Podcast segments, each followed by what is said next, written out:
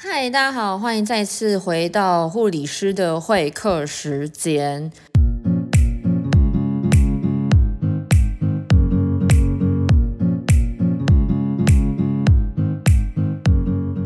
今天要来跟大家分享医病共享决策，这个在现代医疗来讲是非常重要的。那特别是在听 podcast 的大部分都是年轻人，我知道，所以。这个需要在年轻人的当中，你们需要好好的去听，因为当你们了解了之后，其实要带给你们家里面的长辈。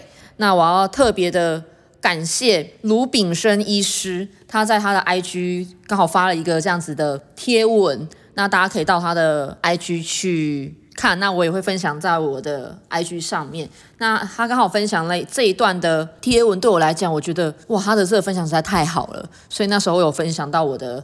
I G 的线动，那也跟他讨论一下这个议题，所以刚好这一集的 Podcast 就是录这个主题来帮助大家了解什么是医病共享决策。那医病共享决策其实顾名思义，医病就是医生跟病人共享决策，就是他们共同去讨论、共同去分享，并且决定的一个对彼此好的一个策略。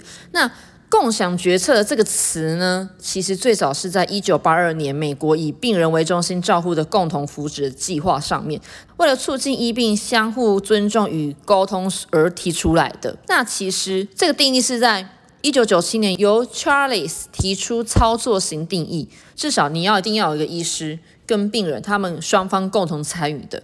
那医生在提出各种不同处置或者是一些的实证资料的时候，那病人。反而是需要提出他们个人的喜好以及他们个人的价值观，帮助彼此能够交换讯息，去讨论，才能够共同达到一个最佳并且可以进行的治疗的选项。最重要的是，病人要做什么呢？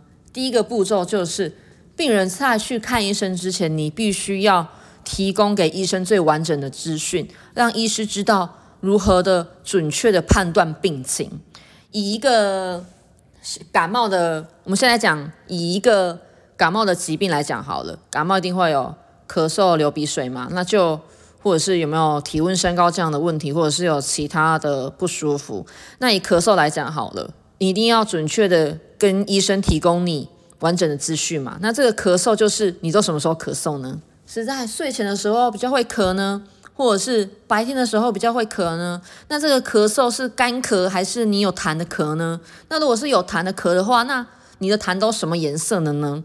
是透明的、白色的、黄色的、黄绿色的哦，或者是都会咳，就是血丝的这种痰，这会帮助医师去做。你的整个疾病的进展的一个判断，那流鼻水也是鼻塞吗？流鼻水，流鼻水会是什么颜色的呢？大概流的量是多少呢？一天擤几次鼻涕呢？以及体温有没有升高的问题？这都可以帮助医师来准确判断你的病情。那第二个病人要做的事情就是，你需要请医师具体的说明不同的治疗选择的花费、治疗的时间。治疗的方式以及对你身体的影响，就治疗选项的花费来讲好了，一定是诶，这个药物我看我吃的这个药是不是要自费的，还是我只要付挂号费吃健保药就好？那治疗的时间要多久呢？医生一定跟你讲说，诶，你一定要多喝水啊，多休息啊，这大概就是你只要吃完三天药就会好了。以及治疗的方式，去感冒的时候，他一定说，诶，你去蒸一下喉咙，诶，我帮你吸一下鼻涕。我帮你就是抹药在喉咙这样子，这些其实都是对你有帮助的，都是都是有对你好的。那可能在你吸鼻涕的过程当中，你可能造成不舒服，或者在抹喉咙的时候，你会觉得哦会疼痛，会有点刺激的感觉，你都需要去仔细的知道。第三个就是病要做的事情，就是仔细思考哪些是自己的经济与身心都能负担的治疗选项，大部分都是。比如说癌症的病人好了，一颗标靶药几百块、几千块都有，那你需要衡量到自己的经济是不是能够有办法负担。最后一个就是你需要告知医师自己的身心需求，协助医师给予建议。我觉得就在于通常自己生病的时候都会心情不好，心灵都会特别的软弱。很多的病人他们到诊间就是想要医师、想要护理师。给他们安慰。那其实，在一般的门诊也会碰到，其实病人就是会很明显要表现出他们现在的情绪不是那么的 OK。我觉得有时间的医师其实都是会帮助病人的，但是这部分是你有时候你在担忧的当中，我觉得是需要把你的情绪跟医师来沟通的。有时候在治疗过程当中，一定会觉得很。气馁啊，一定会觉得说自己在这个过程当中碰到了挑战啊。但我觉得说出来是多一个人帮你分享、分担，并且多一个人给你建议，你不是一个人在那边想而已。因为其实。一个人是相当有限的，你所以你必须要告知专业的医师你现在的需求。第二个是医师要做的事情。如果这时候有专业人听的话，那你们可以听到这边就结束就好了。很害羞，如果这时候是一个专业的人在听的话，如果我会尽量把它说对，但是如果有说错的话，你们可以到 IG 私讯我的小盒子，告诉我哪里说错了。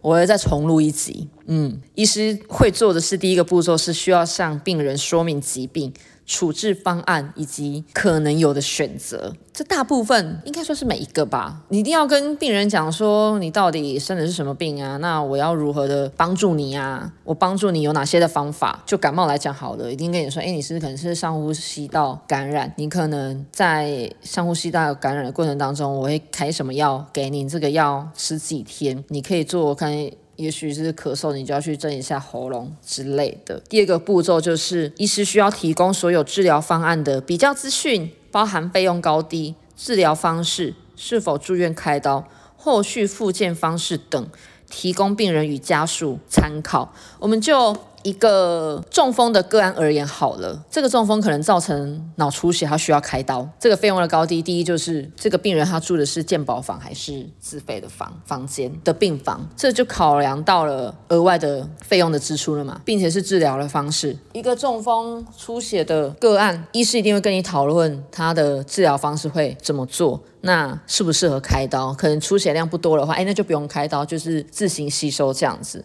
那严重的话，可能需要开开刀。那开刀的费用怎么样子去算，以及后续的复健方式。对于中风的个案而言，他可能不管是左侧偏瘫或者是右侧偏瘫，他都可能是需要去做复健的。那做复健要做哪些的复健？医师要怎么样子去跟复健科那边去联系？那要怎么样子帮助病人？我觉得这方面病人也是需要，或者是家属都是需要知道的，不是说哦完全的责任都在。医师的身上，你要去，你也要去了解你自己的需求，因为这是你自己的权利嘛。我觉得自己的权利是需要去争取的，自己的权益不是说哦等得人家给你。第三个，医师需要会做的事情就是了解病人的价值观，对治疗的方案偏好。有些人在看病的当中，其实有一个不好的价值观的。第一就是他们会去，不管生什么病，你就是去医学中心就对了。我觉得台湾现在不断的在倡导跟教育，就是。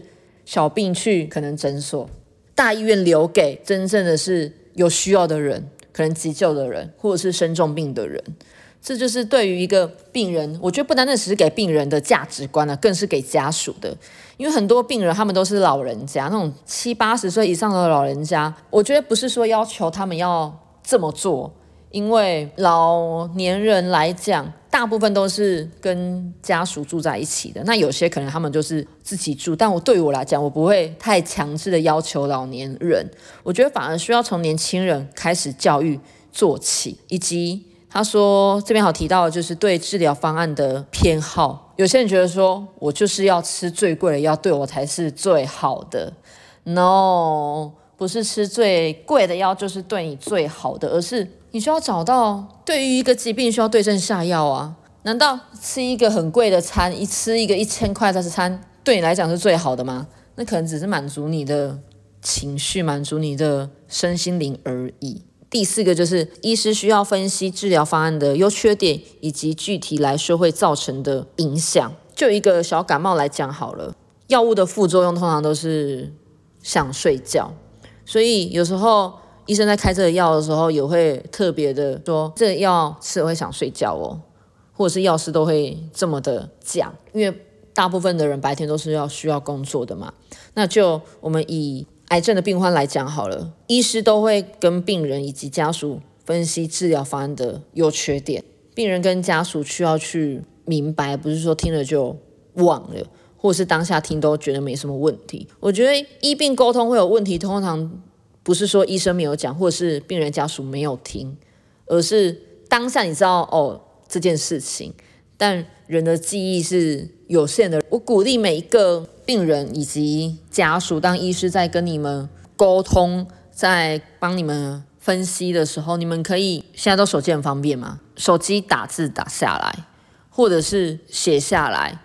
录音这件事情，你需要征求你的主治医师同意，你才能这么做。因为假设你在录音，但是你没有告知医师的话，我觉得这是一件不是很尊重的事情。录音的这件事情不是说不可以。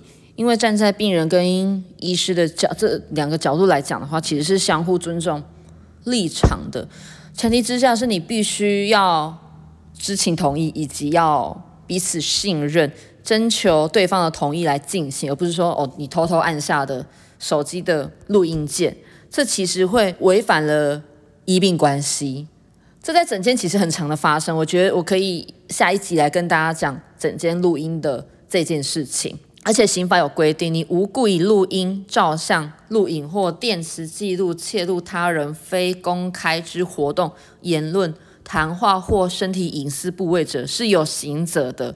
而且在医疗机构医疗隐私维护规范也指出，在诊疗的过程当中，医病双方如果是需要录音或者是录影的话，你必须要征求对方的同意。如果对方不愿意的话，你就不应该这么做，因为这是尊重，也是。法律的要求，今天就是用一个很简短的时间让大家知道说什么是医病共享决策，也希望今天听到这一集的人，你能够更明白什么是医病共享决策，并且把这样子的一个正确的资讯转达给你的旁边的朋友。像我的做法，我的做法就是我会得知，如果我的身边的朋友要去看医生的话，我都会请他们把他们的症状写下来。因为通常去看医生，你就觉得说，哦，我都进去很短的时间，然后哦，医生好像很忙，你就觉得你自己要，呃，有的人可能会紧张哦，说不大出来，然后就漏漏掉了。我都会建议他们把它写下来，并且我会访问他们，就问他们说，好，那你这个第一次症状是什么时候开始的？从开始到你现在看诊有多久的时间呢？并且在这个过程的当中，你的不舒服有哪些？不舒服的。时间不舒服的频率，这都是很重要的。那也希望今天的这一集有帮助到大家。那因为我是一个很很简短的分享，假设大家有其他的问题的话，都可以到我的 IG 来私信我，让我知道。因为我很想要帮助大家能够解决问题，这是一个不容易的一件事情。但是希望大家能够透过医病共享决策。让病人跟医师之间可以提升彼此的沟通的效率，因为互相合作产生的满意治疗的结果的这样子一个概念，是需要你我一起去推动跟维护的。谢谢大家的收听，拜拜。